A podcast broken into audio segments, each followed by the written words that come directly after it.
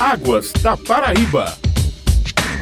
Bom dia, ouvintes. Mais uma quarta-feira chegando, mais um Águas da Paraíba, programa da ESA, Agência Executiva de Gestão de Águas do Estado. Para hoje, o papo vai ser o prognóstico climático para a Paraíba, entre abril e julho deste ano. E a nossa entrevistada será a meteorologista da ESA, Marli Bandeira. Seja bem-vinda, Marli. Bom dia para ti. Bom dia, bom dia, ouvintes, e estou aqui à disposição. Marli, que regiões paraibanas possuem maior variação pluviométrica nestes próximos meses, de abril a julho? Esse prognóstico ele foi elaborado com base em dados de modelagem numérica e tanto oceânico quanto atmosférico. Isso foi a partir de uma reunião que a ESA participou participa mensalmente por videoconferência e todos os meses um centro de meteorologia coordena. No mês passado, essa reunião foi realizada no dia 23 de março e foi coordenada pela PAC, que é a Agência Pernambucana de Águas. Lá nós elaboramos a previsão para o período de abril a julho, direcionado a essa parte mais leste da Paraíba, as regiões do litoral, do agreste e do brejo. Por quê? Porque o período mais chuvoso para essas regiões é de abril a julho. Em dezembro, a ESA já havia divulgado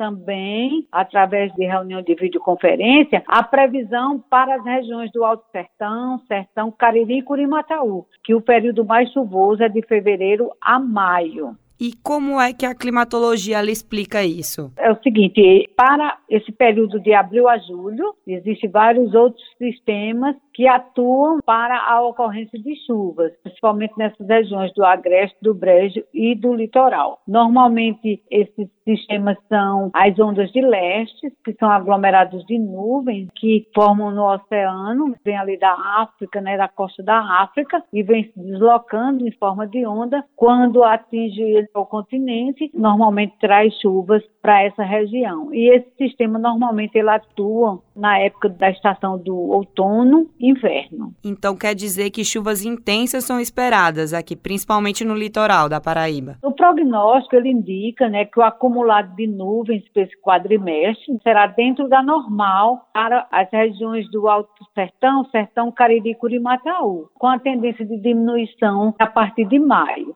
Já para a região leste, setor leste, onde se encontra o litoral, o Brejo e o Agreste, a tendência para esse quadrimestre de abril a maio é que as chuvas elas deverão ocorrer dentro da média. Mas a ESA ressalta que como existe essa grande variabilidade tanto temporal, espacial, ou seja, tanto no tempo quanto no espaço dessas chuvas nesse período, poderão sim ocorrer alguns eventos de chuvas mais fortes, concentradas em pontos isolados, principalmente nessa faixa litorânea do estado estado. Marli, agora fazendo um comparativo com a média histórica, o que, que podemos concluir acerca dos valores numéricos atuais? No caso, as chuvas registradas no estado da Paraíba no período de 1 de janeiro, no caso até ontem, 4 de abril, onde mais choveu, de 1 de janeiro até 4 de abril de 2023, até essa data, aonde mais choveu foi em Cajazeiras, 868,5 milímetros. E isso mostra que Cajazeiras, as chuvas, elas estão acima da média. Em seguida, Monte Oreb, 728,7 milímetros,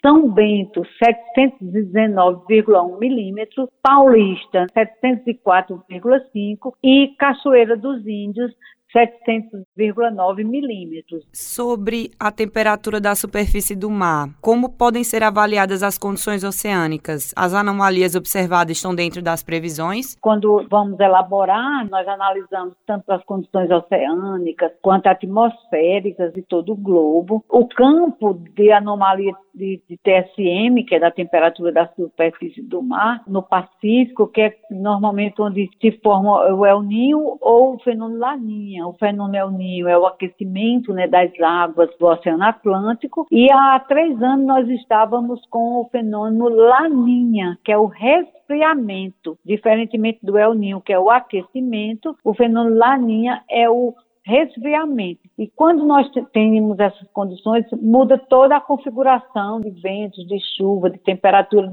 global. Hoje nós estamos com uma condição neutra, o fenômeno Laninha já acabou, no entanto, a gente já observa alguns núcleos de temperatura da superfície do mar acima da média. Já no Atlântico, que também dá a qualidade dessas chuvas na estação, estamos observando que essas temperaturas elas estão acima da média. Então, por isso essas chuvas que vêm ocorrendo também é relacionada com essa condição do Oceano Atlântico. Agora, para finalizarmos, para explicarmos aos nossos ouvintes como é que foi elaborado esse prognóstico, como vocês Primeiro, nós analisamos, são todos os centros de meteorologia do Nordeste envolvidos em todas essas análises. Nós analisamos todas as condições oceânicas e atmosféricas globais, como temperatura da superfície do mar, vento, temperatura temperatura, umidade, todos esses parâmetros, essas variáveis meteorológicas, nós analisamos e também os resultados dos modelos, dos modelos numéricos, tanto de previsão de chuva, quanto também previsão de anomalia de TSM, das temperaturas também do mar e também temperatura do ar. Então, diante de todas essas análises, nós elaboramos essa previsão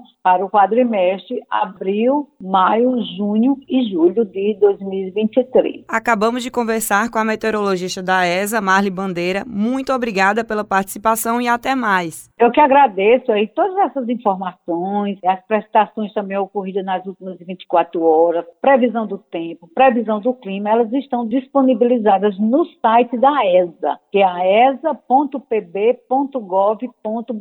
Muito obrigada. Perdeu o programa de hoje? Não tem problema, você pode acompanhar o Águas da Paraíba através da plataforma do Spotify. Até a próxima semana, ouvintes. Águas da Paraíba.